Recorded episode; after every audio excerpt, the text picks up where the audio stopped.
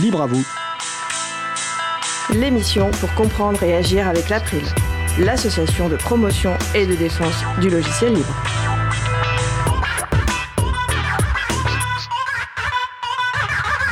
Bonjour à toutes, bonjour à tous. Nous parlerons aujourd'hui de Technopolis, une campagne coordonnée par la Quadrature du Net contre les technologies de surveillance. Luc nous dira pourquoi lui aime la Technopolis et Laurent et Laurette nous parleront de DNS. Voilà le programme du jour. Soyez les bienvenus pour cette nouvelle édition de Libre à vous, l'émission qui vous raconte la liberté informatique, proposée par l'April, l'association de promotion et de défense du logiciel libre. Je suis Étienne Bonu, chargé d'affaires publiques pour l'April. Le site web de l'April est april.org. Vous pouvez y trouver une page consacrée à cette émission avec tous les liens et références utiles et également les moyens de nous contacter. N'hésitez pas à nous faire tout retour utile nous poser toutes questions. Nous sommes le 27 avril, nous diffusons en direct, mais vous écoutez peut-être un podcast ou une rediffusion. À la réalisation de l'émission aujourd'hui, Patrick. Salut Patrick. Oui, bonjour, bonne émission. Et nous vous souhaitons une excellente écoute. Alors, nous allons commencer aujourd'hui par la chronique Hacker Vaillant, la voix est libre, la nouvelle chronique proposée par Laurent et Laurette Costi. Après un premier épisode portant, euh, bah, Laurent, quel était le sujet de la de premier épisode euh, C'était les adresses IP. Les adresses IP, merci du rappel. Donc voici aujourd'hui l'épisode 2, les DNS. Laurent, à toi la parole. Ou plutôt à Lorette d'ailleurs. Allô, Papa Potam, c'est ta fille à quatre cœurs qui veut maîtriser les DNS car je soupçonne cet acronyme de receler de terribles secrets. Aïe, euh, tu tombes mal. En fait, je suis en direct d'une émission radio là. Euh, attends, je demande à Étienne et puis à Patrick de mettre un interlude. Euh, en fait, non. Comme on va parler de DNS et qu'on est plutôt raccord avec le thème de l'émission, bah en fait, on va en faire profiter les auditeurs. C'est un papa malin en plus d'être un papa potam. Oui, j'ai plusieurs casquettes. Et même un t-shirt de l'émission Libre à vous désormais. Bon, euh, comme disait presque Madame de Lafayette, trêve de princesse, parlons DNS. Oui, parlons du système de nom de domaine, ou plutôt, puisque j'excelle en anglais, Domain Name System, soit DNS. Euh, on ne dit pas de gros mots à table, donc euh, on ne dit pas j'excelle, mais plutôt je LibreOffice. Hmm, Bon, d'abord, on n'est pas à table, et euh, si on avait le temps, on pourrait s'interroger sur le pourquoi de ton humour discutable. Un peu comme si tu avais subi un traumatisme plus jeune. Tu t'es battu à l'époque avec une imprimante? Non, c'était plutôt avec un logiciel propriétaire de comptabilité pour association. J'en suis encore tout retourné. Euh, revenons au DNS. C'est le truc qui fait le lien entre des adresses IP, forme d'identité préférée pour les machines, et les noms de domaine plus intelligibles pour les humains. Mais c'est pas un peu claqué ton, ton bidule euh, Pendant des décennies, on retenait bien des numéros de téléphone. Oh bon, c'était pour tester ta sagacité et ça marche. Le principal intérêt, en effet, c'est finalement de permettre de conserver une forme de stabilité du nom dans le temps, alors qu'une adresse IP peut changer. Par exemple, si tu changes de fournisseur d'accès à Internet, ton FAI.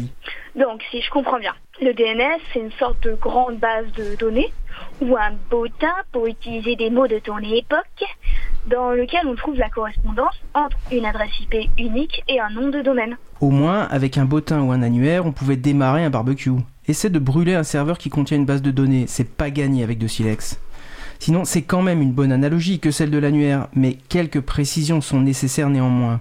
Il faut distinguer deux types d'annuaires, ceux qui font autorité et ceux intermédiaires que l'on appelle plutôt résolveurs DNS. Hmm, J'aurais tendance à penser que tu préfères les résolveurs car t'as un problème avec l'autorité. Petite impertinente, je vais user de mon autorité pour t'envoyer au coin si tu continues. Mais en fait non, je préfère te gaver de connaissances à la place, et bing, un sale moteur de recherche dans ta face.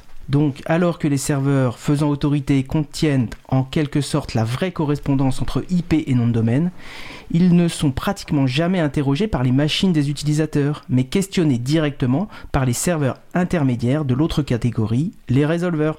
Mais euh, pourquoi donc cette logique à deux étages, mon cher papa, même si je me demande si je préférerais pas aller directement au coin? En fait, les résolveurs servent uniquement de relais et de stockage temporaire de données pour faire gagner du temps, limiter le nombre d'échanges et éviter de saturer de requêtes les serveurs faisant autorité. Par exemple, ces résolveurs sont ceux des FAI ou ceux du service informatique d'une entreprise. Leur gestion est généralement privée et c'est aussi un nœud d'Internet qui est une bonne cible lorsqu'on veut détourner ou masquer des résultats de requêtes. Hmm, C'est à cet endroit qu'on peut modifier le bottin et faire que l'utilisateur final n'arrive pas à l'endroit souhaité. Les serveurs faisant autorité, comme tu dis, seraient par exemple l'imprimerie qui produit les bottins et les bottins ainsi produits les résolveurs DNS. Et alors que j'aurais plus de mal à aller dans l'imprimerie et faire des modifications directement à la source, sur la rotative, euh, je peux remplacer une page dans le bottin que je t'offre gracieusement. Et là, paf, t'arrives sur un site qui vend des toilettes connectées alors que tu voulais consulter caféprivé.fr. Pas mal du tout cette analogie filée. Je me demande vraiment d'où te vient toute cette intelligence. J'aurais tendance à penser qu'elle vient plus de ton papa, mais je reconnais une légère subjectivité égocentrée. Mhm. Raconte-moi plutôt qui modifie les bottins et ce qu'il cherche à atteindre en faisant ça au lieu de t'auto-congratuler. Ok, ok. Blague à part de Toto, donc, cette technique de réécriture de bottins est appelée filtrage ou censure, c'est selon. Si, si, allitération remarquable en S, tu noteras. Bref, le filtrage DNS consiste donc à substituer aux réponses vraies des serveurs faisant autorité des mensonges pour empêcher un utilisateur de communiquer avec les serveurs du domaine filtré. C'est par exemple utilisé en entreprise pour empêcher les employés de regarder les pages Facebook. Oh, mais je connais ça C'est pour ça qu'on peut pas aller sur les sites de cul au lycée Oh, Tout s'explique à présent. Oui, je serais curieux que tu essaies une recherche sur le mot cul-de-sac la prochaine fois au lycée. Mais au-delà du lycée, c'est aussi une technique utilisée par les États qui contraignent les FAI à faire mentir leur résolveur DNS pour que des sites appelant à la haine, par exemple, ne puissent pas être consultés. Ouais, donc c'est quand même un peu une mesure cool, enfin, pour protéger les gens. Je pense surtout aux enfants d'ailleurs. C'est plutôt pas mal au final, non? Ah, c'est là que ça se complique.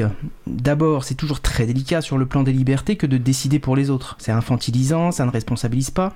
D'autant que consulter un site web ne veut pas dire cautionner son contenu.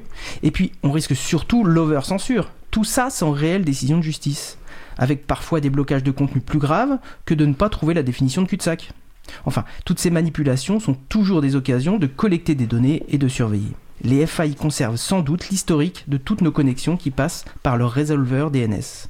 Mais euh, si les gardes, ils font quoi de toutes ces données? Je veux dire, euh, des conserves à cornichons Oh, presque. L'historique de nos connexions, que les informaticiens appellent des logs, sont le socle de ce que l'on appelle le capitalisme de surveillance. Lorsque l'on surveille, on peut prédire les comportements. Lorsque l'on se sait surveiller, on modifie nos comportements. On alimente donc nous-mêmes la possibilité de manipuler et d'orienter le comportement des gens. Mais alors, euh, le plus simple, c'est de rester dans l'ignorance de ces pratiques. Autrement dit, on fait pas de- des pâtes à caisse pour chef de Schrödinger de ces questions et tout va bien. En disant ça, j'ai bien conscience que c'est à la fois intelligent et stupide. Et tout est fait pour, soi-disant, faciliter la vie des gens et faire qu'ils se posent le moins de questions possible. Si ça se trouve, la prochaine étape sera la suppression de l'école pour apprendre très tôt à ne plus réfléchir. Bon, mais en attendant, ces pratiques de filtrage sont des atteintes à la neutralité du net. On n'obtient plus les mêmes réponses à une requête quand on change de résolveur DNS. Et après, il n'y a plus de limite au bord du sommet des abysses. Aïe aïe aïe. Bon, j'ai pas encore choisi si j'avais envie de prendre en main ma destinée informatique ou d'ignorer tout ça en autodirigeant cette chronique à sa fin. Mais euh, supposons un instant qu'on veuille ne pas ignorer, genre toi. Comment tu ferais à ma place pour avoir accès à la définition de cul-de-sac au lycée? Bah, je demande à mamie son dictionnaire, tiens. Sinon, c'est une voie courageuse que tu choisirais là, petite padawan. Il n'y a pas de solution facile à mettre en œuvre, elle nécessite souvent quelques connaissances techniques qui ne sont pas triviales. La première étape peut consister à passer par un autre résolveur DNS que celui fourni par ton FAI. Si tu veux, je peux t'aider en échange de ton argent de poche mensuel que je ne te donnerai pas, ça te va? Première règle, on ne touche pas à l'argent de poche. Deuxième règle, on ne touche pas à l'argent de poche. Et sinon, penser ou pas penser, bah, j'ai toujours pas choisi. Bon, on va laisser reposer tout ça, et il est de toute façon difficile d'expliquer oralement comment mettre en place les choses pour reprendre un peu de contrôle sur tout ça. Mais s'il fallait retenir un truc, ce serait de chercher à se faire aider par des vrais gens physiques qui ont quelques compétences et avec qui la confiance s'est construite. Ouais, comme toi par exemple. En tout cas, par rapport au début de notre conversation, euh, j'en sais désormais beaucoup plus sur les DNS. Par contre, je sais pas comment je vais pouvoir glisser ça dans les conversations avec mes potes. Hein.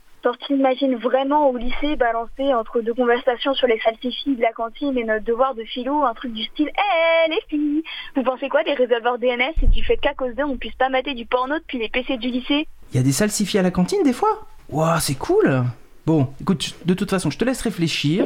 J'ai un résolveur DNS sur le feu. Je t'envoie un doux neutrino soyeux. Moi aussi, DNS papa. Cette chronique s'autodétruira dans 10 secondes. Ou pas. Non, c'est bon, pas d'explosion. Merci Laurent et Laurette. Une très belle introduction, je pense, pour notre euh, sujet long euh, à suivre. Une idée euh, sur l'épisode 3 ou c'est toujours en... Ce sera les mails ou euh, le la navigation internet. On est en train de réfléchir. D'accord, affaire à suivre alors. Affaire à suivre. Merci Laurent. Ah, bah, nous allons faire une pause musicale. Alors une fois n'est pas coutume, nous allons écouter un style musical qui me semble assez rare euh, sous licence libre. Euh, une chanson dans un style, euh, une chanson pour enfants, euh, dans un style plutôt folk que j'ai personnellement trouvé très plaisant. Nous allons écouter 1, 2, 3 Petits Pois par Ciboulette Compagnie. On se retrouve dans 3 minutes. Belle journée à l'écoute de Cause Commune, la voix des possibles.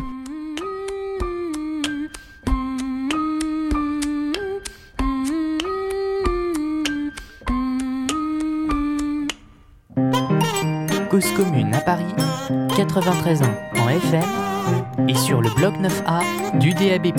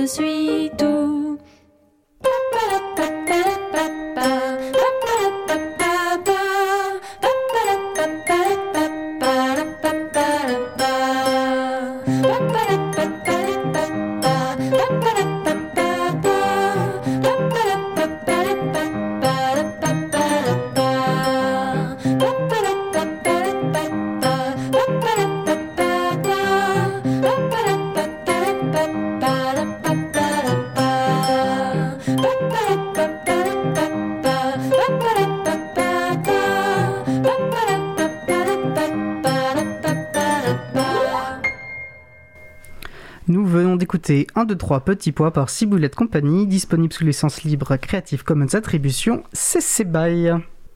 Retrouvez toutes les musiques diffusées au cours des émissions sur causecommune.fm et sur april.org.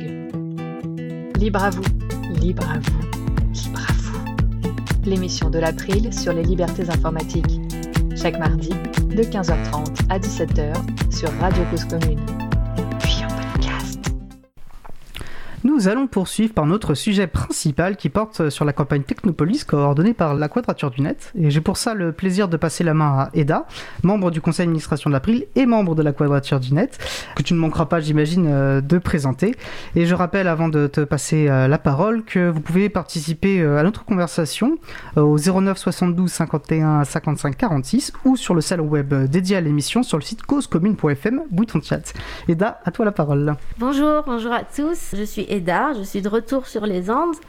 Et cette fois, je suis très contente parce que je suis en direct du studio. Ça fait plaisir de revoir euh, les amis de l'April. Et euh, je suis en compagnie d'Alouette, à distance, et de Salut. Martin Drago. Donc Alouette est la coordinatrice de la campagne Technopolis, salariée à la Quadrature du Net. Et Martin Drago, il est juriste, salarié du coup aussi à la Quadrature du Net. Et donc, comme Étienne l'a rappelé, euh, j'ai ma double casquette aujourd'hui, puisque je suis aussi membre de la Quadrature du Net, qui est une association loi euh, 1901 qui défend les libertés numériques et euh, pas que numériques, du coup, comme on va le voir avec euh, Technopolis. Et du coup, ça se marie assez bien, je trouve, parce qu'on défend le logiciel libre et la culture libre à l'April, et on défend les libertés numériques avec la Quadrature du Net. Alouette, est-ce que tu es là? Oui, je suis là. Coucou, bonjour. Coucou. Et euh, en fait, je vais commencer avec toi, Alouette. Est-ce que tu peux nous dire c'est quoi la Technopolis? Euh, alors, euh, à la Quadrature, on a lancé la campagne Technopolis euh, en 2019. Donc, c'est une campagne qui vise à lutter contre les technologies de surveillance, donc qui apparaissent d'abord dans l'espace urbain. Et là, on est parti du constat en fait qu'il y avait, se développait en France euh, les smart cities et euh, les safe cities. Donc, c'est euh, toutes les villes intelligentes et connectées, les villes sécurisées par cet ajout de technologie. Et du coup, dans la campagne Technopolis, on vise à lutter contre cette numérisation de l'espace urbain à des fins sécuritaires. Merci, Alouette. Martin, pourquoi ce terme? Pourquoi avoir choisi le terme de Technopolis? Qu'est-ce qu'il veut dire euh, Qu'est-ce qu'il signifie Je crois qu'on a chacun notre, notre définition. Donc, euh, déjà, bonjour. Je je Bonjour, oui, c'est vrai, je t'ai pas dit Non, non, bonjour. t'inquiète. Euh, moi, je crois qu'on a chacun notre définition. Moi, je le vois de façon euh, assez euh, basique. hein. Euh, moi, je vois la technopolis comme l'utilisation des, des nouvelles technologies euh, dans l'espace public, comme l'a dit Alouette, par la police. Et puis, il y a un jeu de mots parce que police aussi, c'est aussi la ville. hein, euh, J'ai envie de dire en grec, je crois. Hein, on va dire ça. Mhm. Donc, c'est ce, ce aussi là-dessus entre police, euh, ville et, et surveillance et technologie. À voir aussi euh, que euh, Technopolis, à, à la base, c'était aussi un salon de la gendarmerie utilisé sur les nouvelles technologies, donc qui était plus dans la promotion de ces nouvelles technologies de surveillance. Et qu'aujourd'hui, bah, on a gagné parce que le terme est plus utilisé en termes de critique qu'en termes de promotion. Donc, ça, c'est déjà une première victoire. Hop, d'un coup, comme ça. Et voilà, c'est la définition qu'on, la définition d'Alouette est parfaite. hein. Franchement, c'est exactement ça. Je, je pense que juste à rajouter, c'est que effectivement la quadrature au début c'était beaucoup euh, la question des défenses des libertés euh, sur Internet. Et puis on s'est rendu compte qu'effectivement il y avait toute un- un- une partie sur laquelle on pouvait peut-être apporter euh, quelques outils, quelques expertises par l'expérience qu'on avait des outils de surveillance dopés un peu à ce qu'on appelle ou ce que certains appellent l'intelligence artificielle ou, les, ou les capacités d'analyse en masse de données comme le big data et qu'on voyait nous sur internet et qui commençait à arriver sur l'espace public. Et là, on a vu qu'il y avait un peu un, champ euh, un peu libre où il n'y avait pas tellement de combats, alors qu'il y avait beaucoup de dispositifs qui se développaient et qu'il fallait effectivement euh, documenter et lutter un peu contre tout ça. Justement, euh, j'aimerais bien qu'on parle un petit peu plus en détail de ces dispositifs qui se développent un peu partout dans nos villes. Moi, je suis arrivée à la Quadrature du Net de par la campagne Technopolis et plus précisément de par ce qui se passait en termes de Technopolis à Marseille, la ville où j'habite où on avait en fait euh, la mise en place de ce projet qui s'appelle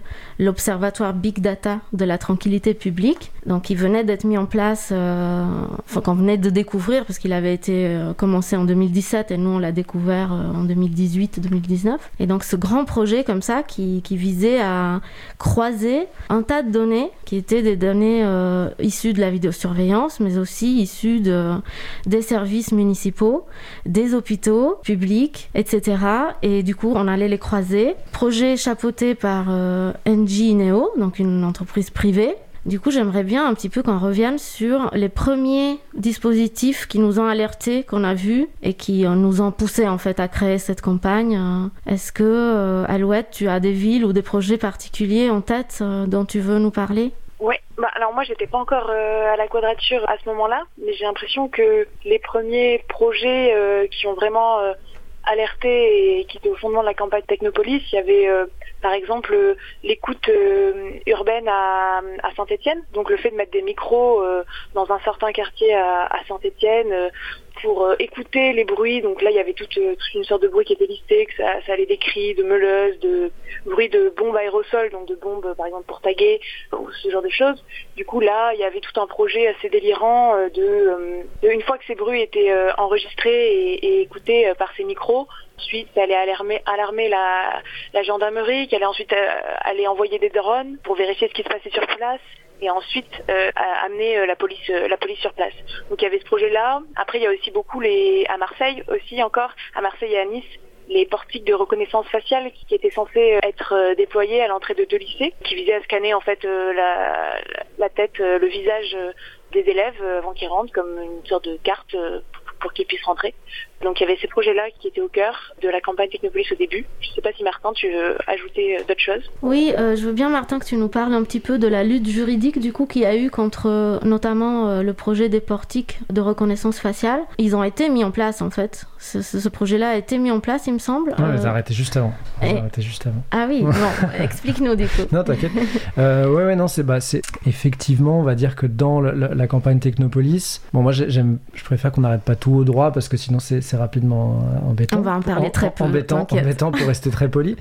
Mais, euh, mais effectivement, un des moyens de lutte euh, qui existe aujourd'hui, euh, oui, c'est l'outil juridique ou contentieux. Et en fait, bon, faut voir un truc, c'est qu'on voit exactement comme dit Alouette tous ces dispositifs qui se déploient, et on voit aussi, bah, finalement, qu'il y a s'il y a des collectifs locaux qui font des trucs euh, sur place, euh, les instances nationales, elles ne réagissent pas. Euh, L'instance nationale, quand je parle d'instance nationale, c'est évidemment la CNIL, qui, donc, Commission quoi la nationale- CNIL pardon Commission nationale informatique et liberté, c'est l'autorité qui est censée nous, nous protéger de, de tout ça, et qui là, bah, fait pas grand chose, et faisait pas grand chose déjà à l'époque, malheureusement. Alors, elle fait des trucs, hein, elle fait des trucs un peu de- d'échanges de, courrier. On sait qu'ils ont des échanges de courrier avec les collectivités, typiquement sur les portiques de reconnaissance faciale. Euh, elle donnait des conseils en disant bah non, ça, ça serait vraiment très grave. Ça, si vous faites ça, si par exemple vous faites pas de base de données des visages des élèves, ça sera moins grave. On va dire qu'elle met quelques limites, mais sans aller vraiment jusqu'à euh, bah, une, vraie volonté politique qui serait l'interdiction de, de- de ce type de dispositif. Quoi. Et c'est là où l'outil juridique est assez cool. Bah, ça permet, euh, un, d'essayer de faire arrêter strictement ces dispositifs.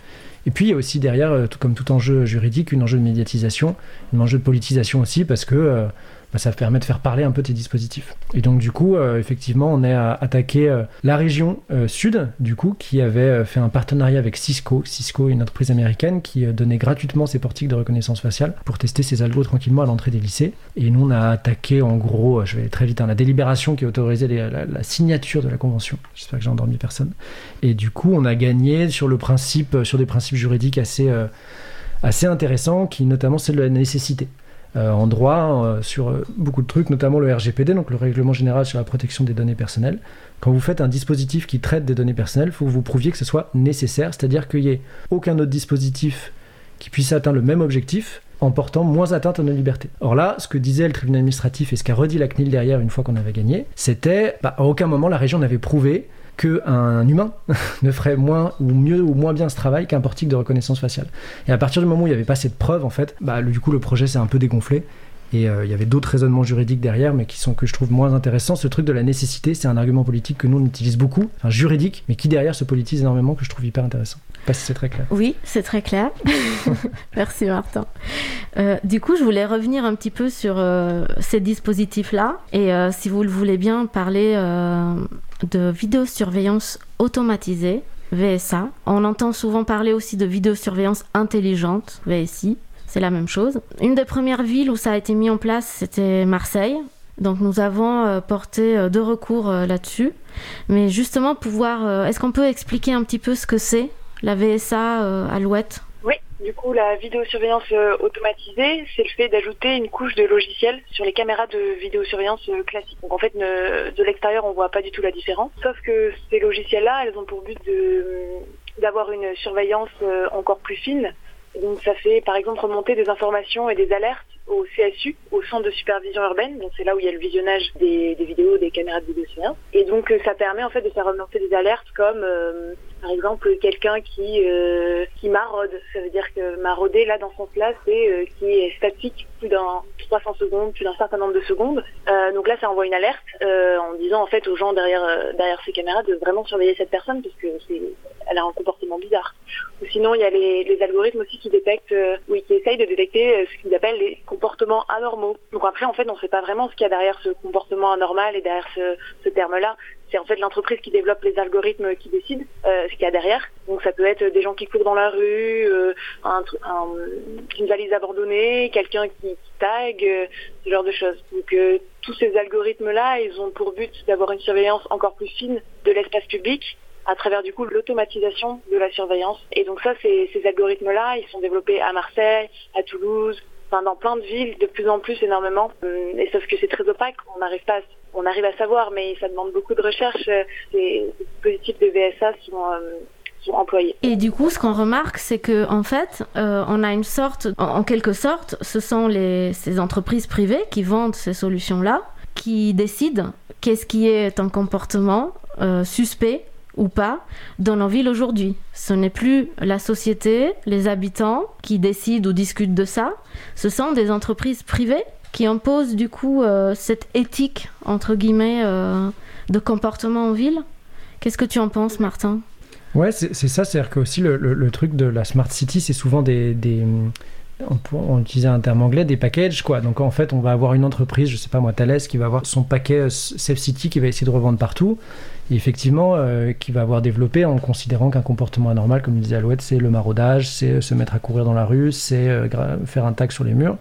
Et donc du coup, effectivement, qui va vendre ces différents produits à différentes villes. Et les différentes villes, finalement, vont acheter ça. Alors peut-être qu'elles vont un peu discuter sur moi je considère ça comme anormal ou, ou pas, mais n'empêche qu'à la fin on prend le produit Thales et on l'applique. Je cite Thales parce que c'est une grande entreprise dans le sujet, mais et qui va l'appliquer dans sa ville. Et effectivement, on arrive dans des trucs hyper intéressants et hyper euh, tristes en même temps. Et ben en fait, de, de- ce qui fait que la surveillance de l'espace public est totalement déshumanisée parce qu'elle est réglée en partie par des algorithmes qui sont plus décidés, comme tu le disais, euh, par la collectivité, mais par des ingénieurs dans des entre- entreprises privées. Et surtout, souvent, on est sur de l'apprentissage profond, c'est-à-dire qu'on ne sait même plus tellement comment marche exactement l'algorithme, parce que l'algorithme va apprendre tout seul à suivre, par exemple, quelqu'un, euh, suivre une silhouette, par exemple, sur plusieurs, euh, sur plusieurs caméras, ou suivre quelqu'un sur plusieurs caméras. Comment l'algorithme est entraîné, euh, comment lui-même s'est entraîné, quelles sont les bases de données d'entraînement, tout ça c'est des choses auxquelles on n'a pas du tout accès. Et donc finalement on perd un peu le contrôle de la machine qui pourtant surveille de plus en plus l'espace public. Et du coup, comment est-ce que la campagne Technopolis peut nous aider pour euh, lutter euh, contre ces dispositifs-là? Pour les analyser, pour savoir euh, ce qu'il en est, parce que moi je prends l'exemple de Marseille, où vraiment la veille et arriver à savoir ce qui se passe exactement, c'est très difficile. On est souvent, euh, pour pas dire toujours, dans l'opacité totale. Comment on fait, euh, Alouette? Comment est-ce que la campagne peut nous aider? Quels sont les outils mis en place ou... Bah ça pour la campagne, on a mis en place euh, le forum, du coup le forum Technopolis, où il y a des personnes un peu partout en France qui peuvent alerter quand il se passe quelque chose euh, euh, chez elles, chez lui, parce que c'est souvent des dispositifs qui sont mis en place au niveau local. Et du coup on n'a pas forcément une vision euh, sur tout le territoire de, de ce qui se passe. Donc ça, ça permet déjà d'être au courant. Et ensuite, ça permet aussi, ce forum-là, il peut permettre aussi à, des gens qui viennent à peu près des mêmes endroits de se rencontrer et du coup euh, de se parler et de voir ce qu'ils peuvent faire, ce qu'elles peuvent faire euh, au, ni- au niveau local. Donc il y a tout le forum qui est un outil, euh, un outil de, fait, de veille, de documentation, de rencontre entre les personnes. Et ensuite, on fait de, également, on documente sur un outil qu'on appelle le carré. Donc ça, c'est des pads collectifs où on, documente ces dispositifs-là et qu'après on, met sur le site euh, Technopolis où il y a une super carte euh, qui essaye euh, de lister un peu tous les dispositifs en France et pas que, aussi en Belgique ou, ou ai- ou ailleurs. Donc il y a ces outils-là, notamment qui permettent surtout la documentation et la rencontre entre les personnes. Et, euh, et Martin, euh, on a parlé il y a deux semaines ici sur les ondes de, de la radio euh, Cause Commune euh, dans l'émission Libre à vous où on avait invité euh, l'équipe de Madada. On a parlé des demandes CADA. Euh, je sais qu'on les utilise beaucoup dans la campagne Technopolis. Qu'est-ce qu'on fait avec et c'est quoi l'intérêt du coup? Euh, tu, me- tu me donnes que les trucs juridiques euh, secs. Ah, non, non, je vais je rigole. changer après. Non, non, non, euh, bah ouais, bon, ça, ça paraît un peu, un peu triste comme ça, hein, mais, mais c'est vrai que la demande CADA, euh, qui, qui est une demande en gros de, de dire à des collectivités qui ont des documents qui sont publics, un caractère public, mais qui sont pas publiés, bah, ça permet à n'importe qui, euh, vous, moi ou, n'importe qui, de demander à la publication de ce document, en tout cas de demander à la communication de ce document administratif. Et du coup, euh, ça peut paraître un peu bête comme ça, mais moi je le vois pas mal, c'est vrai, en première étape de documentation et, et de lutte. Si je prends Saint-Etienne par exemple, je trouve c'est un bon exemple. On a appris par la presse, euh, parce que Gaël Perdriau, le maire de droite de Saint-Etienne, se vantait d'avoir mis en place ces capteurs sonores dont parlait Alouette tout à l'heure. On fait une demande CADA et on a reçu 150 pages. Je sais pas qui à la mairie a été euh, affilié à la quadrature secrètement, mais on a eu tous les procès-verbaux des réunions, tout, euh, tous les schémas de, l'entreprise qui développait ça avec Saint-Etienne, qui est Vernet Caron, l'entreprise qui fait des, flashballs. Et bon, bah, rien que le fait d'avoir ça, on a tout diffusé nous ensuite sur notre site en faisant un petit article d'analyse. Et, euh, et ben ça a rendu visible le, projet, le dispositif, qui en plus, euh, comme disait Alouette, parlait de drones et de, reconnaissance de graffiti, etc. Et rien que le fait d'avoir publié ces documents, bah, ça a contribué un peu à la pression politique, ça a montré un peu le ridicule et les dangers du projet, et, ça, finalement ça a abouti à la fin à une sanction de la CNIL contre Saint-Etienne. Donc c'est ce truc de, voilà, de demander ces documents, bah, ça permet de visibiliser le projet, de mieux le comprendre et quelquefois même de le faire tomber. Pour vous donner un peu un ordre d'idée, nous, je pense que des demandes CADA à la quadrature, on en fait euh, au moins 2-3 par semaine. quoi. À chaque fois qu'on entend parler d'un projet, en fait, c'est assez rapide grâce à madadin.fr. J'avoue, je l'utilise très régulièrement, c'est hyper pratique. Euh, bah, en fait, on en fait beaucoup, ça, ça prend 5 minutes. Il y a 10% de chances de réussite, mais 10% de chances de réussite, c'est déjà pas mal. Et euh, je reviens un petit peu sur le forum. Euh, ah oui, non, d'abord, je voulais dire que sur le site Technopolis, on a un endroit pour pouvoir fuiter des documents. Ça s'appelle Fuiter, c'est un logiciel libre évidemment derrière qui s'appelle Secure Drop, qui est raccordé, euh, pour les plus techniciens, qui est raccordé derrière, mais on peut très facilement euh, fuiter des documents, donc n'hésitez pas. Que vous soyez employé à des mairies, que vous soyez employé chez des entreprises comme Thales, etc. Si vous ne vous sentez pas à l'aise avec tout ça, n'hésitez pas. En toute sécurité, vous pouvez fuiter des documents sur Secure Drop, sur Allez-y. Fuiter. Et ensuite, euh, je voulais revenir un petit peu sur ce forum où euh, j'ai fait mes tout débuts en fait dans la campagne Technopolis et où je suis arrivée un jour et j'ai dit ah mais c'est quoi ici euh, Est-ce que quelqu'un peut me renseigner sur la cartographie des caméras à Marseille où j'habite, etc. C'est comme ça que pour moi tout a commencé vraiment. Et petit à petit, en fait, je me suis de plus en plus impliquée dans la campagne Technopolis locale. Et petit à petit, dans la campagne Technopolis nationale, nous avons fait une exposition artistique, vraiment artistique, qui s'appelait Technopolis à Marseille. Donc je, voulais en parler parce que nous avons Marne euh, à la Quadrature qui a fait des visuels vraiment magnifiques sur euh, cette campagne qu'on peut trouver euh, pour la plupart sur le site technopolis.fr. Je crois que c'est dans guide d'action ou se mobiliser, je crois. Voilà, c'est l'anglais se mobiliser. Et là, on a un kit image magnifique où Marne s'est vraiment inspiré un peu de cette atmosphère oppressante de la smart ville et de la ville surveillée. Et du coup, on a fait comme ça une exposition euh, dans une galerie euh, alternative à Marseille de ces visuels-là. Et euh, mine de rien, on, a, on accueillait du public souvent et on a vu passer vraiment des gens très intéressés, très interpellés par ces problèmes-là, des citoyens simples qui, avec qui on a pu discuter, discuter des problèmes de, ces dispositifs-là, des moyens de se mobiliser, etc. On en a refait une autre euh, à Avignon euh, quelques mois après.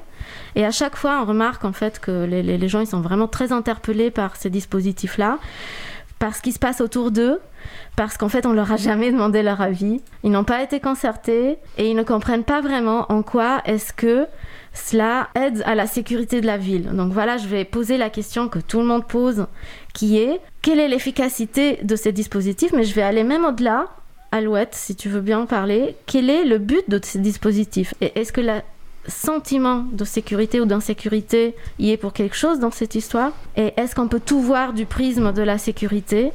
Parce qu'il y a peut-être d'autres problèmes qui, sont induits par ces dispositifs-là et qui vont au-delà de cette sécurité euh, que ce soit réel ou que ce soit juste le sentiment en fait que ça induit bah, le, Ce sentiment euh, d'insécurité-là, j'ai l'impression que c'est surtout quelque chose qui a été porté dans le discours politique et dans le discours médiatique, mais qui n'a pas vraiment de fondement en fait. C'est à travers, euh, à travers la naissance de ce concept-là qu'en fait il s'est créé tout seul et qui s'auto-alimente.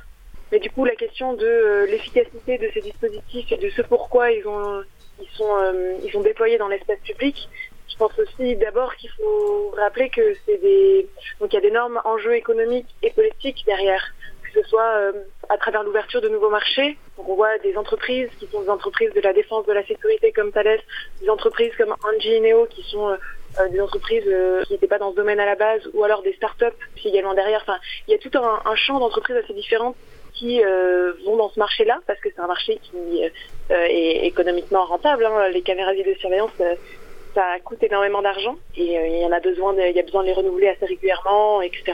Donc il y a tout un poids économique très fort et euh, politique aussi euh, de la part des élus, des villes, etc. Parce qu'en fait, ça, ça, constitue une ressource politique pour ces élus-là de dire, bah regardez, moi je fais quelque chose pour ma ville, je mets des caméras et c'est un discours qui est assez facile à, tenir, à porter.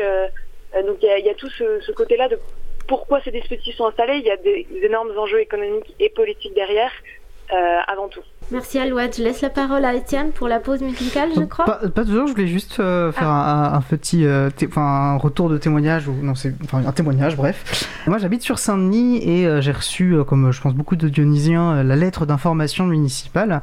Et il y avait un petit encart, la ville se, se vantait de nous expliquer qu'il y avait plus de caméras et que bientôt des policiers, des agents de police seraient voilà, dans des centres, j'ai oublié le terme exact, mais à surveiller à peu près 7 jours sur 7 euh, euh, ce qui se passait derrière ces caméras.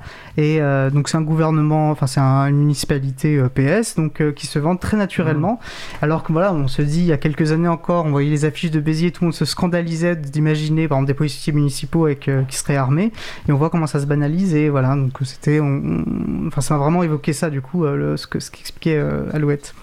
Étienne, c'est très intéressant ce que tu dis là parce qu'à Marseille, il se passe un peu la même chose. Nous avons eu une nouvelle municipalité euh, il y a un an qui cette fois est de gauche et qui en plus euh, se dit écologique, écologiste, pardon. Et du coup, en, fait, on s'attendait tous, en plus ils avaient promis, donc on- c'est normal qu'on s'y attendait, qu'il y ait un moratoire sur la vidéosurveillance dans notre ville. Et qu'est-ce qu'on remarque en fait euh, avec euh, beaucoup de tristesse, mais vraiment une sincère tristesse depuis quelques mois, c'est que ils continuaient, euh, ils ont continué les marchés de maintenance des caméras de surveillance. Ensuite, des marchés qui prévoient de- des budgets qui prévoient d'augmenter ces caméras de vidéosurveillance. Euh, nous avons un recours euh, en cours contre la vidéosurveillance automatique de Marseille que dans un premier temps ils avaient dit qu'ils avaient suspendu, mais finalement ils se défendent avec un, grand cabinet d'avocats parisiens. Et ensuite, euh, dernière nouvelle vraiment triste, c'est qu'on vient d'apprendre qu'ils continuent ce fameux projet Observatoire Big Data de la tranquillité publique. Donc c'est une mairie de gauche, c'est une mairie qui se dit écologiste. Comment on l'explique, Martin euh, Bah, c'est ce que Alouette a dit, hein. franchement, c'est Mm. c'est- que c'est un argument facile politiquement, euh, qu'il y a toujours des élections en jeu et que, et que dire qu'on fait quelque chose, bah, ça, ça, ça permet de, de souvent de se faire réélire sans avoir à s'occuper du fond et, et plus de, de faire de l'esbrouf euh, algorithmique, on va dire. Ça marche toujours. C'est d'autant plus important du coup d'avoir des campagnes comme Technopolis Oui, pour un petit peu. et des gens euh, sur le forum, si- n'hésitez ouais. pas à aller. Avant, qu'on fasse la pause musicale, euh, par, euh, nous pose une question sur le salon qui me semble faire parfaitement écho à ce que tu évoquais, notamment sur les budgets en fait, que ça fait poser sur la ville, qui est une, une considération assez concrète. Quelle est la durée de vie? Est-ce que vous savez la durée de vie de ces caméras? Parce qu'on imagine que c'est très cher, s'il faut les renouveler tous les 4-5 ans, en plus toute la logistique derrière à payer, est-ce qu'on a une idée euh, voilà, de la durée de vie? Me pose la question Marie Bodil. Eh bien, la, durée de vie, par exemple, dans une, ville comme Marseille, on a 1500 caméras actuellement en place. Euh, on a un budget de maintenance, donc juste maintenance, qui est de près de 7 millions par an d'euros. Et euh, la durée de vie, c'est très variable en fait. Euh, il va y avoir les conditions climatiques, il va y avoir, ça dépend du matériel, etc. Mais il peut y avoir des dégradations qui viennent de la population aussi.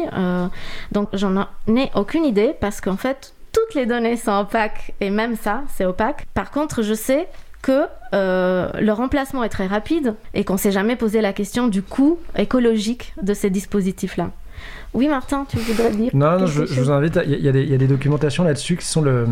En, en gros, la, une grande partie de la vidéosurveillance en France est financée par un fonds euh, public d'État qui s'appelle le Fonds de prévention de la délinquance. Et euh, c'est des documentations qui sont publiques et vous verrez là-dessus le- le- le- les financements extrêmement importants qui sont, qui sont donnés par l'État chaque année pour financer un masse la vidéosurveillance et, et qui s'est lancé euh, notamment depuis 2012 euh, et Sarkozy qui, qui voulait justement financer et faire un grand plan de vidéosurveillance en France. Et ça va pas s'arrêter parce qu'on a les Jeux Olympiques qui arrivent, mais on va en parler peut-être après la pause euh, avec Alouette et Martin. Super, merci, euh, merci Eda. Nous allons effectivement faire une pause musicale. Euh, je vous propose d'écouter Late as Usual euh, par The Freak Fandango Orchestra. On se retrouve juste après. Je vous souhaite une belle journée à l'écoute de Cause Commune, la voix des possibles.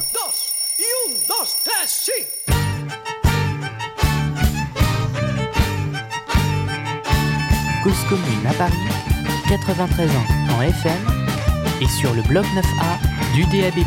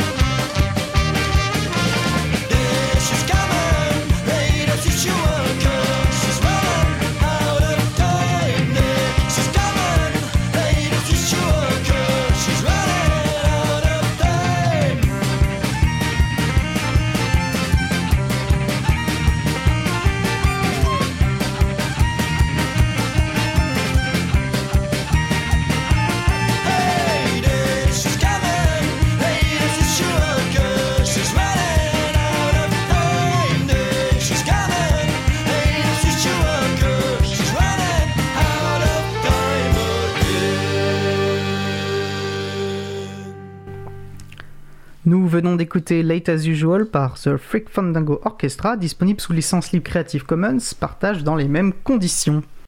Retrouvez toutes les musiques diffusées au cours des émissions sur causecommune.fm et sur april.org. Libre à vous, libre à vous, libre à vous. L'émission de l'April sur les libertés informatiques. Chaque mardi, de 15h30 à 17h sur Radio Cause Commune. Nous sommes donc avec Eda, Martin et Alouette pour parler de Technopolis et je vous rends la parole. Recoucou tout le monde, Euh, nous sommes de retour du coup avec Martin de la Quadrature du Net et Alouette de Technopolis, une campagne euh, coordonnée par euh, la Quadrature du Net, mais qui en fait est une campagne très décentralisée. Très décentralisée, ça veut dire quoi? Que sur le forum Technopolis, nous avons différentes villes et différents collectifs dans chaque ville qui participent à la campagne, mais aussi différents collectifs autour euh, qui n'ont peut-être pas grand-chose à voir avec la quadrature du net, mais qui s'emparent de ces questions-là. Et nous allons entendre Pablo de l'UCL, par exemple, qui parle de leur campagne Technopolis et de lien avec notre campagne. L'Union communiste libertaire, l'UCL, c'est une organisation politique qu'on a fondée en juin 2019 en fusionnant Alternative Libertaire et la coordination des groupes anarchistes. Elle est bâtie sur le modèle démocratique qu'on défend, c'est-à-dire sur une structure fédéraliste. Donc c'est d'abord une fédération de groupes locaux qui sont répartis géographiquement sur toute la France, mais c'est aussi des commissions et des groupes de travail, ce qui nous permet de rassembler de manière transversale des militantes et des militants de toute l'organisation autour de sujets politiques comme euh, l'antifascisme, l'antipatriarcat ou l'écologie, euh, mais aussi donc euh, sur le librisme, c'est-à-dire le groupe qui s'occupe des libertés numériques. L'UCL s'est lancé dans la campagne Technopolis sous l'impulsion de notre commission librisme justement. On peut plus vraiment dissocier aujourd'hui nos libertés numériques de nos libertés tout court. En tant que communiste libertaire, on lutte contre toutes les formes de domination, d'oppression ou d'exploitation. Et dans l'espace numérique, mais pas que, on a ce qu'on aurait envie d'appeler d'un côté euh, le capitalisme de surveillance, avec euh, les plus grosses multinationales capitalistes dont le business model c'est la récolte de nos données et la revente de nos profils, c'est-à-dire la surveillance de masse quoi. Et euh, de l'autre, on a des États, et la France en particulier, dont les dérives autoritaires et sécuritaires sont toujours plus inquiétantes. Ça fait des années par exemple que l'arsenal législatif qui fait de chacun et chacune de nous des suspects, voire des, coupables, il se renforce considérablement. Encore en ce moment avec la loi sécurité globale ou la loi séparatisme par exemple. On assiste aussi au déploiement de plus en plus massif de la vidéosurveillance et des technologies d'identification automatisée. En fait, c'est ça la technopolis. Et ça, les États, ils le font en collaboration avec des entreprises. Par exemple, on a vu sur la reconnaissance faciale avec Amazon et Facebook. En tout cas, les intérêts des dirigeants, ils convergent, ça c'est sûr. Euh, c'est la lutte des classes, hein, concrètement. Euh, qu'ils soient à la tête des États ou qu'ils soient à la tête des entreprises, ce qu'ils veulent, c'est euh, nous surveiller, nous ficher, pour mieux nous contrôler, pour mieux nous exploiter et nous rentabiliser.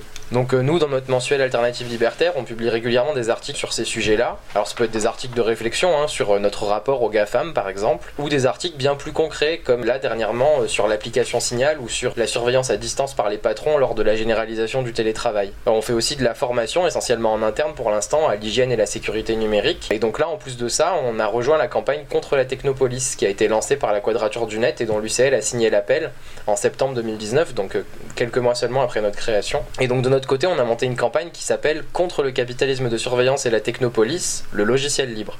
Le libre pour nous, c'est hyper important pour se défaire des aliénations aux outils numériques et pour se protéger collectivement. Alors euh, j'insiste bien sur le mot collectivement, hein, on ne croit pas du tout aux solutions individuelles. Pour se protéger collectivement donc de la surveillance, les outils libres ils sont indispensables. Ils sont pas suffisants mais ils sont nécessaires. On recommande en fonction des usages des outils libres permettant de lutter contre la surveillance. Par exemple pour naviguer sur le web on recommande le navigateur Tor. Pour l'usage réseau social on recommande Mastodon qui a l'avantage en plus d'être bâti sur un modèle fédéré euh, qui est complètement compatible avec euh, le modèle du fédéralisme qu'on défend par ailleurs. De manière générale on promeut une vision des logiciels libres comme euh, des communs, c'est-à-dire des biens non marchands qui profitent à toutes et tous et sans imposer d'aliénation. Nous venons d'écouter euh, un communiqué euh, enregistré par l'UCL. Donc, si on en parle ici, c'est parce que euh, lorsque nous avons lancé la campagne Technopolis, on a tout de suite été épaulé par un tas d'associations comme l'UCL qui ont signé notre appel de lancement de campagne. Et donc on a eu une décentralisation de cette campagne associative, mais ensuite qui s'est passée aussi euh, au niveau citoyen euh, à travers les différents collectifs qui sont nés euh, sur le forum dans les villes. Est-ce que Alouette, tu peux nous parler un petit peu de comment ça marche, euh, du coup cette décentralisation ou les liens qu'on crée les uns avec les autres? Bah, L'idée quand on a lancé la campagne Technopolis, c'était de mettre à disposition des outils et des, des aides potentielles, mais que c'était d'abord aux gens qui habitaient dans les villes, qui étaient les mieux placés pour se saisir de ces questions-là et pour lutter contre ces dispositifs-là. Du coup, l'idée du forum, c'est de permettre de rencontrer les gens, d'échanger, d'avoir des d'échanger sur les expériences, etc. Mais euh, mais dans l'idéal, il y a des groupes, enfin, il y a des groupes qui sont créés. Et dans l'idéal, euh, il y, en, il y en aura plus. C'est euh, c'est le fait que par exemple à Marseille, il y a un groupe qui lutte contre la technopolis et qui est mieux au courant de ce qui se passe dans la ville, qui peut plus suivre, euh, plus faire de veille et de pression quelle qu'elle soit sur la municipalité. Il y a aussi récemment, il y a quelques mois, euh, le Technopolis euh, belge qui s'est créé. Donc il y a un groupe de personnes à Bruxelles notamment qui, euh, qui lutte contre la technopolis, notamment et qui fait beaucoup de cartographie, de caméras de vidéosurveillance, mais pas que, de dispositifs anti-SDF, qui cartographie tout ce, genre de choses. Donc y a aussi une manière de lutter euh, contre la technopolis. Oui, d'ailleurs, euh, le groupe Technopolis Marseille, par exemple, dont, je fais partie, il est très indépendant. Effectivement, on fait une veille euh, assez forte sur des sujets et on revient vers vous ensuite pour un peu croiser euh, les connaissances de chacun et pour avoir un peu un appui euh, plus juridique, par exemple, si on manque de juristes, plus graphique si on manque de graphistes, mais si on peut, en fait, en interne, on, va essayer le plus possible d'être indépendant. Et du coup, la campagne est coordonnée par la Quadrature, mais elle est plus là pour un peu nous apporter cette aide ou, ou, cette médiatisation dont on aurait besoin, plutôt que pour euh, chapeauter ou donner euh, des règles. Il n'y a pas de règles en fait, c'est un peu. N'est-ce pas, Martin? Un peu anarchiste. euh... Un peu. euh, oui, oui, bah après, je rejoins totalement ça. Il y a aussi la question que la quadrature, on est, on est 7 salariés et euh, qu'il y a malheureusement d'autres sujets que euh, la surveillance dans l'espace public. Et il y a aussi ce truc que de toute façon on pourra pas faire quoi. Et heureusement on ne prétend pas pouvoir tout faire et on ne doit jamais prétendre pouvoir faire ça. Et tout au plus en plus ne, ne jamais prendre la parole de quelqu'un d'autre. Donc du coup oui c'est le fait de nous voilà quelques expertises qu'on peut faire voilà ce qu'on vous conseille ou ce que nous on fait en tout cas sur les demandes CADA. On met à disposition tous nos contentieux euh, juridiques avec toutes nos écritures. Alors c'est complexe à faire un contentieux administratif mais mais on sait jamais, il y a peut-être des gens qui sont motivés, bah on les donne aussi. Je pense typiquement au contentieux qu'on a fait contre les drones, qu'on a gagné. On a publié toutes les écritures, et là en ce moment, euh, à Lyon, il y a des gens qui essayent de faire à peu près la même chose sur les hélicoptères de surveillance, parce que c'est à peu près le même problème juridique. Donc c'est aussi cette idée-là, effectivement, de, vraiment de boîte à outils, quoi, et, et, de mettre tout à disposition en disant, voilà, nous, comment on fait, vous faites ce que vous voulez. C'est juste, euh, c'est plus facile si on, est, si on est plusieurs et si on peut se coordonner. Mais du coup, j'en profite vraiment euh, pour vous dire là largement que si vous êtes intéressé par cette question-là, si autour de vous, dans vos villes, vous remarquez qu'il se passe des choses en termes de surveillance, de vidéosurveillance, de surveillance numérique, etc., n'hésitez pas à venir sur le forum de façon euh, anonyme, pseudonyme, ce que vous voulez vous inscrire et commencer à lancer un groupe local ou même juste poser des questions et, en espérant qu'il y ait des réponses et que quelque chose naisse euh, naturellement. En plus, je veux, non, je veux pas être, je pense, je te. Non, c'est juste pour non, non, vas-y, Martin, avec plaisir. je veux pas être déprimant, mais c'est sûrement il se passe quelque chose en fait dans, mm. dans votre ville. Et euh, ce qu'on voit, par exemple, nous, c'est que c'est très rare maintenant. Bon, il y a de plus en plus de villes qui installent de ce qu'ils appellent eux de la vidéoprotection, donc des caméras de vidéosurveillance dans la rue. C'est très rare maintenant que ça soit juste des caméras simples, entre guillemets, sans derrière un logiciel d'analyse. Et même on se rend compte que nous, dans les demandes qu'on fait, dans les enquêtes qu'on fait, que la mairie ne sait même plus ce qu'elle installe en fait. Elle sait même plus, enfin, c'est dans le package, si vous voulez, il y a un moment une ligne avec marqué logiciel d'analyse d'image. On ne sait pas ce que fait ce logiciel d'analyse d'image. Souvent, c'est un sous-traitant d'un sous-traitant. Et donc, malheureusement, il y a des grandes chances qu'il y ait un dispositif comme ça chez vous, euh, même dans des tout petits villages. Hein. Moi, je, je, me rappelle qu'on euh, était allé tracter un moment au congrès des maires à l'AMF, là, il y a longtemps, et c'était euh, beaucoup de maires de petits villages euh, qui nous disaient que eux, oui, ils voulaient installer de la vidéoprotection pour surveiller les déchetteries, pour surveiller euh, les gens qui pouvaient uriner sur les murs, etc. Étienne? Bah, Du coup, j'aurais une question. Alors, peut-être que vous n'avez pas la réponse, mais on entend souvent parler de biais racistes euh, dans les algorithmes. On imagine que ce genre d'algorithme-là euh, n'en est pas exempt. Euh, c'est chiffré, c'est un peu documenté, ça Ou on suppose que ça existe aussi dans ce genre d'algorithme parce que ça a été plutôt validé sur d'autres euh, sur d'autres configurations, plus de, prédictions, euh, me semble-t-il Je veux bien répondre. C'est vraiment une question qu'on évite d'aborder. Euh, pour une raison très simple, c'est qu'on a toujours l'impression euh, qu'on a passé une étape dans la réflexion et que, euh, que finalement, ben, pour avoir fait le congrès Technopolis à la gendarmerie, la question des biais racistes dans les algorithmes de surveillance, eux, ils en sont pleinement conscients. Et donc on avait des grands tableaux de Thalès qui nous disaient, vous voyez, là on était à 30% d'erreurs de, et maintenant on est tombé à 10%. Et donc on s'est aussi rendu compte en étant là-bas que une fois que ce taux serait dépendu à, à 0,5%, ben en fait, même si peut-être que ça arrivera jamais, hein, mais que du coup on avait passé une étape qui était est-ce qu'on veut l'algorithme de surveillance avant de parler de son efficacité, etc. Donc pour répondre à ta question, mais même si ça répond pas vraiment, je pense que politiquement, nous, on fait très attention à pas trop aborder ce sujet en disant attention, on est en train de sauter une étape sur avant de s'intéresser à comment et est-ce que ça marche mal, est-ce qu'on en a besoin, quoi. Voilà. Je sais pas si Alouette. euh, Alouette? Non, t'as t'as tout dit. t'as tout dit. Après, il y, a pas mal de sociologues quand même qui s'intéressent aux questions euh, de, de biais ou de, de, de- d'effets euh, de bord, on va dire, euh, excusez-moi pour les termes techniques, que ça, que ça fait naître, ces dispositifs-là. Et donc moi j'avais lu un tas d'articles qui sont d'ailleurs tous documentés sur le forum Technopolis, sur le fait que, en fait, la, la vidéosurveillance, par exemple, on remarque qu'elle crée ce phénomène de on déplace les problèmes, on déplace l'insécurité. Donc si une zone est vidéosurveillée, etc., donc elle se gentrifie, elle devient sûre, entre guillemets, mais hop, toute la délinquance, les problèmes, etc., passent au bord de cette zone, passent en banlieue.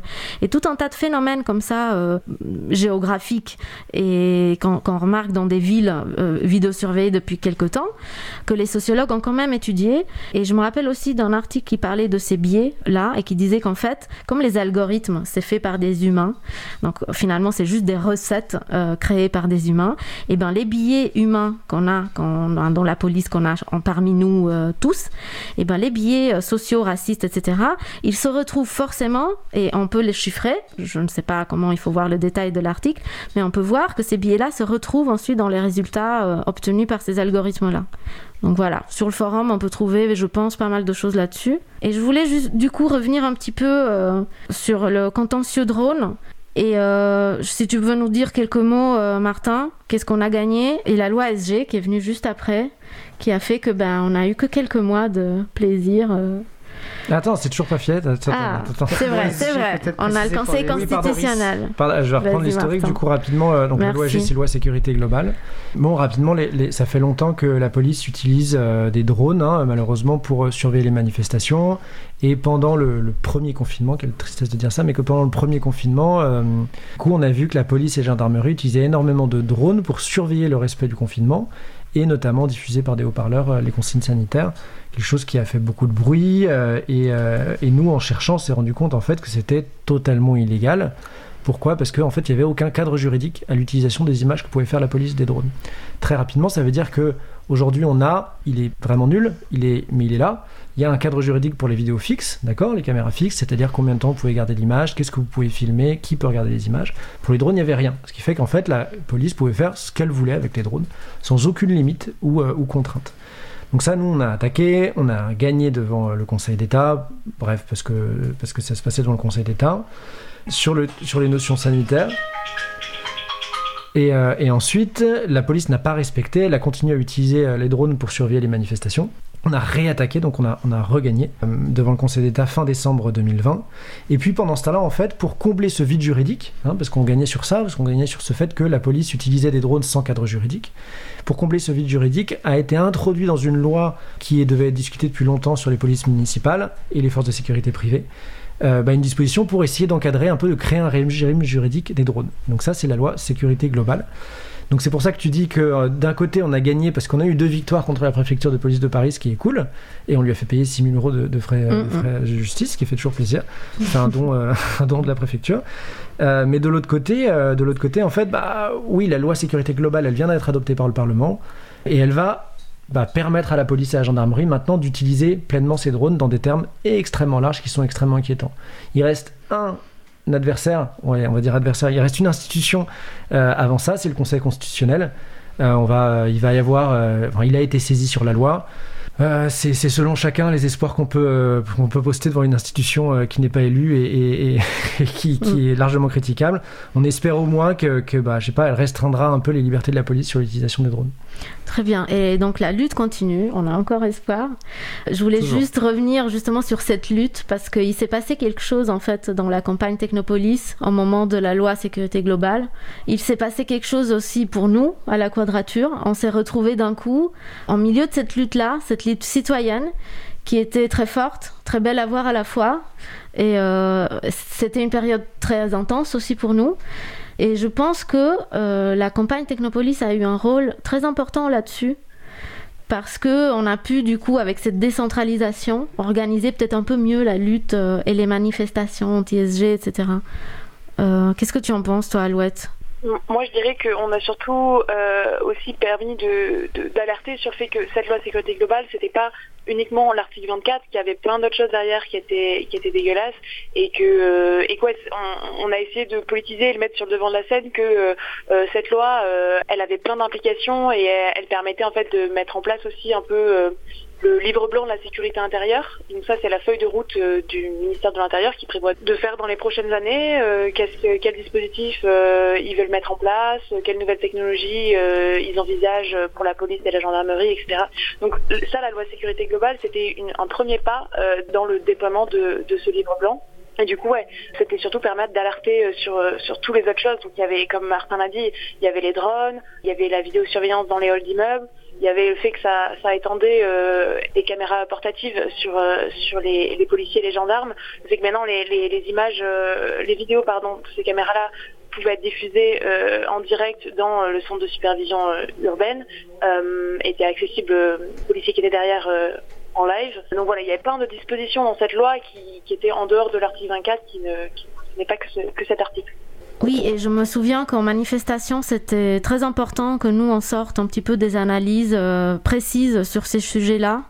Je me souviens que, que ça servait un peu de socle euh, pour beaucoup de gens, en fait, euh, pour comprendre ce qui se passait, le fait qu'on ait suivi et qu'on ait documenté un peu tout ça.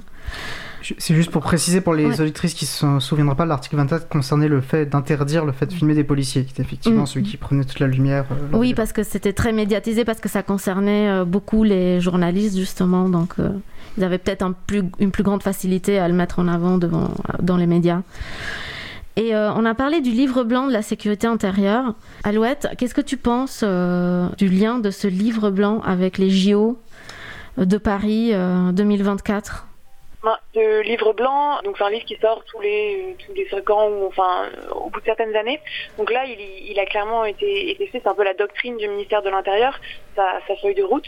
Donc euh, c'est aussi à voir dans la temporalité des Jeux Olympiques de 2024 et de la Coupe de rugby euh, de 2023 qui aura lieu en France. Et donc du coup, tout ça, c'est aussi dans le but de renforcer les pouvoirs des forces de l'ordre et d'étendre aussi les potentialités d'utilisation des, euh, des technologies euh, à ce moment-là pour plusieurs raisons. Pour faire aussi notamment de la France une vitrine sécuritaire pour permettre aux entreprises euh, françaises ou pas que françaises euh, de, de la sécurité, de montrer un peu le savoir-faire euh, le savoir-faire de la France en matière de sécurité de surveillance.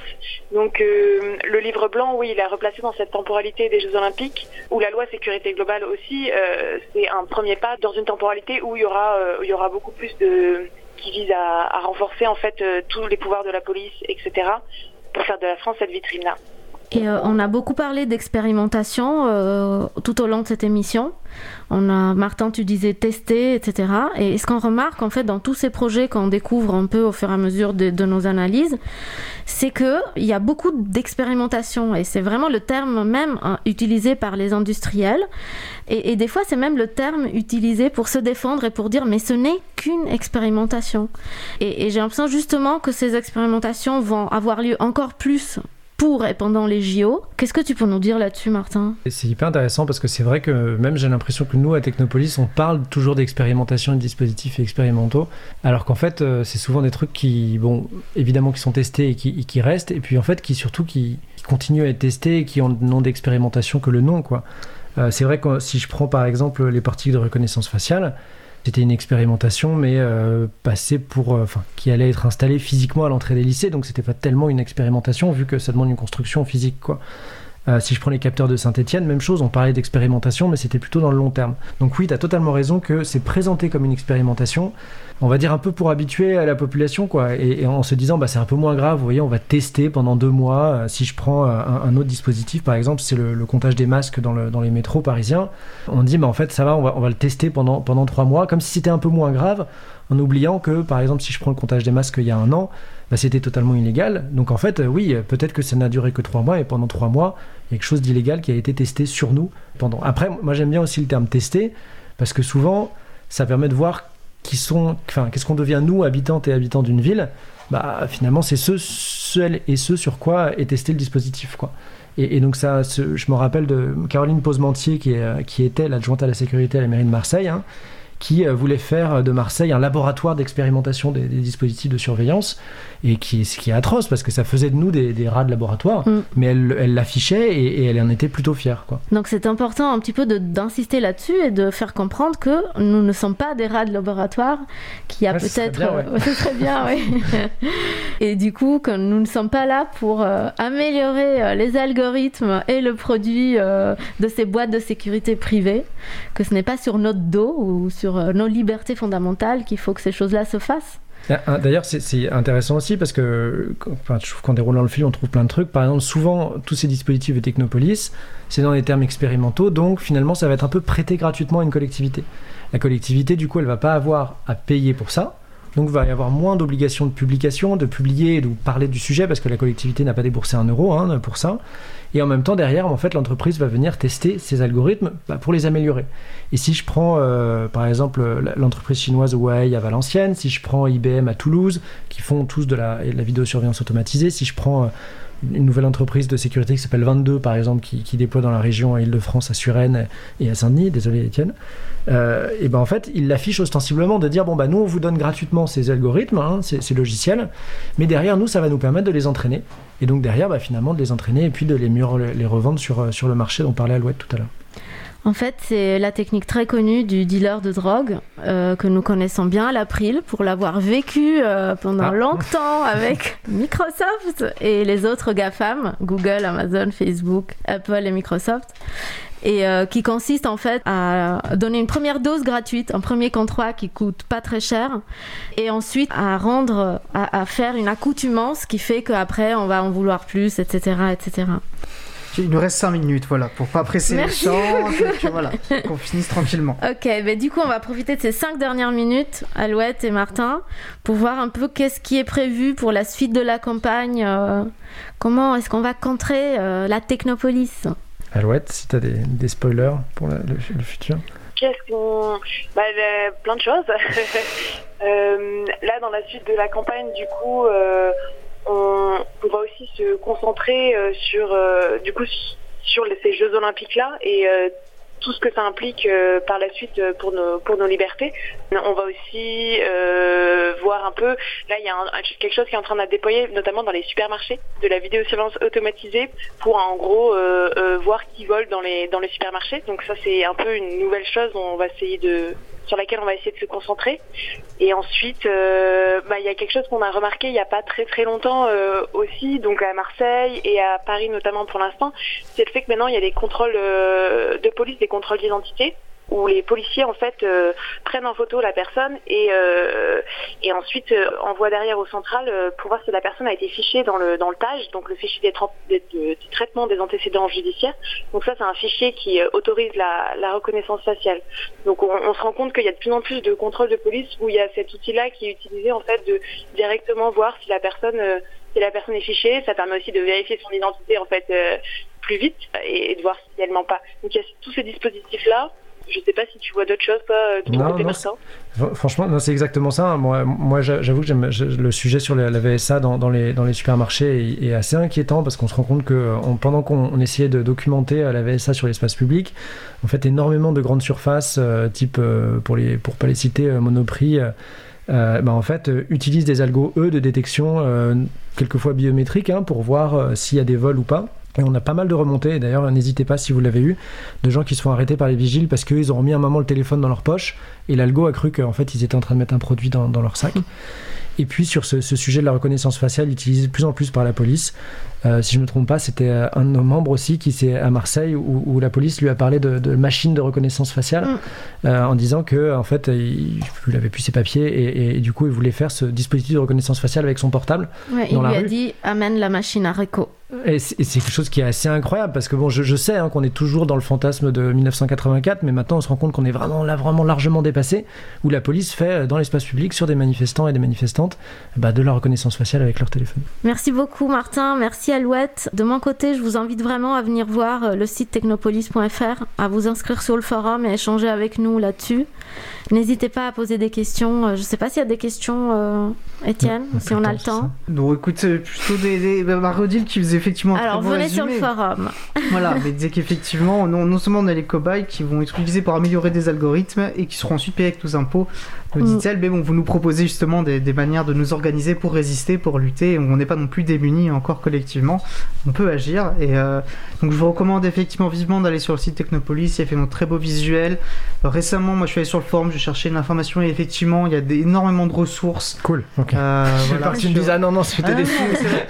Sur, par exemple, non, mais c'est vrai qu'on on, on nous entend souvent, parce que tu parlais de la problème de politisation du sujet, des gens qui disent oui, mais voilà, euh, la sécurité, le vol à la tire, etc., etc. Il y a beaucoup de références pour nous armer aussi, parce que ben, savoir, c'est être armé aussi pour pouvoir expliquer et déconstruire et expliquer que non, euh, c'est pas la sécurité, euh, qu'on peut aussi réfléchir autrement, euh, comment, on est, comment on vit sereinement dans nos espaces de vie et, et se réapproprier aussi nos espaces de vie euh, en tant que citoyen et citoyenne, ça me paraît euh, important. Et les caméras de surveillance nous aliènent, je pense, plus au contraire. En tout cas, un grand merci Baïda d'avoir animé cet Merci échange, que j'ai trouvé vous. passionnant. Merci à vous, ouais. merci Voilà. à l'April. Et, et merci euh, pour merci Technopolis, merci à Louette aussi à distance.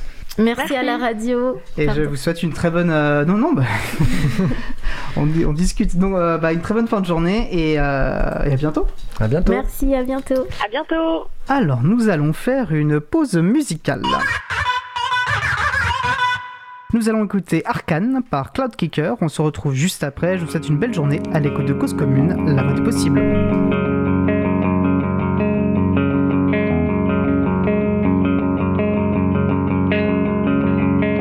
Commune à Paris, 93 ans en FM et sur le bloc 9A du DAB+.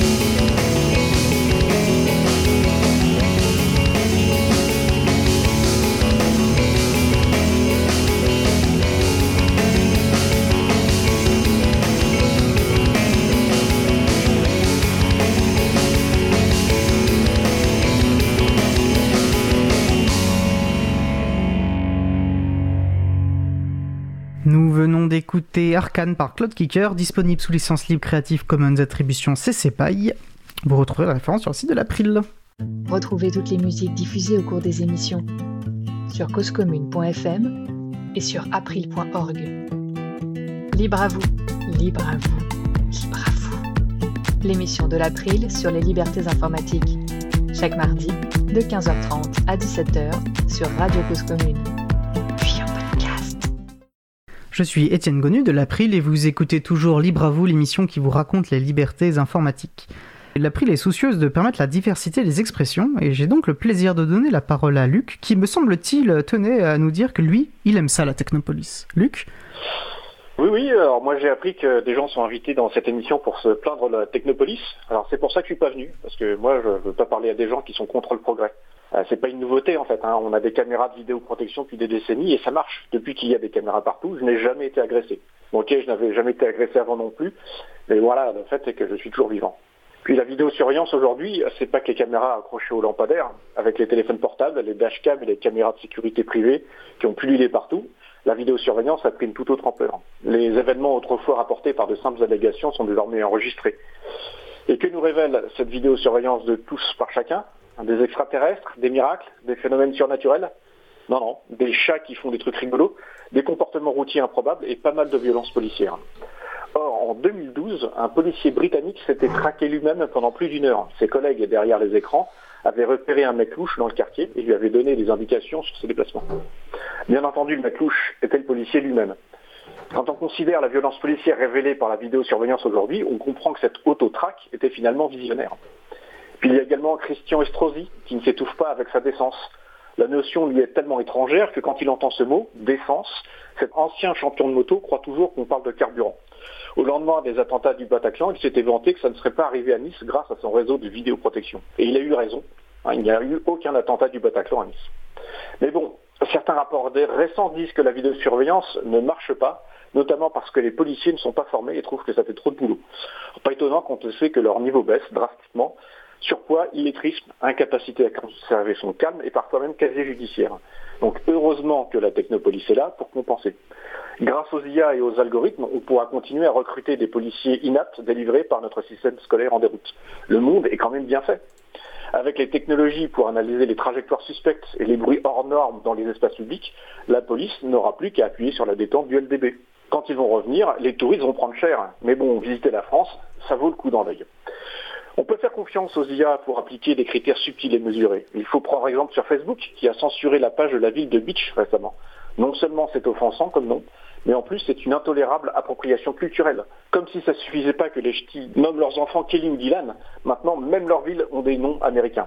Mais bon, les esprits chagrins qui critiquent la technopolis s'en aussi à la notion de smart city et à l'utilisation de la big data. Ils regrettent notamment que des entreprises soient à la manœuvre. C'est vrai qu'en détenant les moyens de mesure et d'action, elles accèdent à des missions régaliennes. Franchement, il n'y a pas à en faire tout un fromage, nos lois sont déjà largement rédigées par des lobbyistes et ça marche très bien.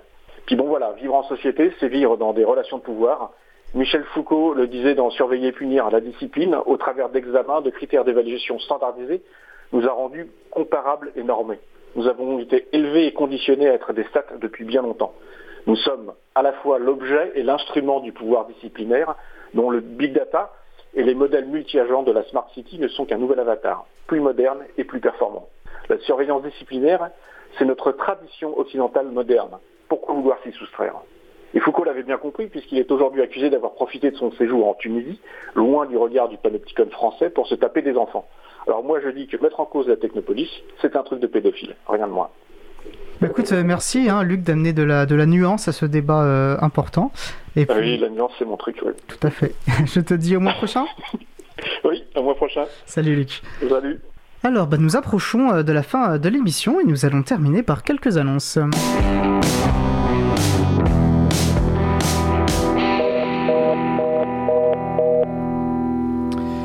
Alors euh, Laurent et Laurette Costi nous ont parlé du protocole DNS, un Domain Name System, euh, qui est structurant euh, pour Internet, en ouverture de l'émission. Alors nous avons malheureusement appris euh, le récent décès de Daniel euh, Kaminski à l'âge de 42 ans. Alors Dan Kaminski était un chercheur en sécurité euh, connu notamment pour sa découverte d'une faille, d'une faiblesse fondamentale dans, ce, dans le protocole DNS. Et il est décédé vendredi à son domicile de, San Francisco. Nos pensées vont bien sûr à ses proches. Jeudi 29 avril, donc dans deux jours, n'hésitez pas à participer à la réunion du groupe Sensibilisation de l'April. Rendez-vous à 17h45. Une réunion ouverte à toutes et à tous. Il vous suffit d'un ordinateur, d'un micro et d'un navigateur web pour participer. À l'ordre du jour, le projet La Boussole Libre. Voilà, toutes les infos sur le site de l'April. On vous rappelle d'ailleurs aussi que l'April, euh, que le t-shirt April, le logiciel libre donne de la voix, hein, spécial euh, émission libre à vous, est toujours disponible sur le site enventelibre.org. Et puis vous pourrez trouver, comme d'habitude, pardon, tous les événements liés au logiciel libre près de chez vous sur l'agenda du libre.org. Donc. Je rappelle également que l'émission et, plus globalement la, la radio est contributive. Euh, N'hésitez pas à proposer des sujets, des musiques, des personnes à inviter. Euh, vous pouvez contribuer à l'émission. Euh, retrouvez sur les sites april.org et causecommune.fm les différents moyens de nous contacter et de contribuer. Notre émission se termine. Je remercie les personnes qui ont participé à l'émission, bien sûr, Laurent et Laurette, Eda, Martin, Alouette, ainsi que Luc. Merci à l'équipe qui s'occupe de la post-production des podcasts, alors Samuel Aubert, Elodie, Daniel Giraudon, Languin, Sylvain Kunzmann, qui sont tous bénévoles à l'April, ainsi que Olivier Gréco, le directeur d'antenne de la radio. Merci également à, à Quentin Gibaud, euh, qui découpe le podcast complet en podcast individuel par sujet. Et enfin, un très grand et chaleureux merci à, à Patrick, aux manettes de la régie aujourd'hui, qui réalisait sa dernière régie pour Libre à vous. C'est un plaisir de partager cette aventure avec toi et au plaisir de se recroiser euh, dans d'autres actions Ah, au sein de l'April. Voilà, bravo Patrick. Mais parce que c'est pas évident, euh, la régie mine de rien, surtout en direct, c'est donc euh, voilà, tu, euh, tu as su nous aider, nous épauler dans cette aventure. Alors vous retrouverez sur le site web april.org toutes les références, comme je vous l'ai dit, hein, toutes les références utiles, ainsi que sur le site de la radio causecommune.fm. N'hésitez pas à nous faire des retours hein, pour indiquer ce qui vous a plu, des pistes d'amélioration, des propositions, ainsi de suite. Vous pouvez également nous poser toutes questions et nous y répondrons directement ou lors d'une prochaine émission. Nous vous remercions d'avoir écouté euh, l'émission. Si vous avez aimé cette émission, n'hésitez pas à en parler le plus possible autour de vous et à faire connaître également la radio cause commune, la voix des possibles. La prochaine émission aura lieu en direct, euh, mardi 4 mai 2021 à 15h30, et notre sujet principal portera sur le difficile exercice de la modération. Nous vous souhaitons de passer une belle fin de journée, donc on se retrouve en direct mardi 4 mai, et d'ici là, que la force soit avec vous.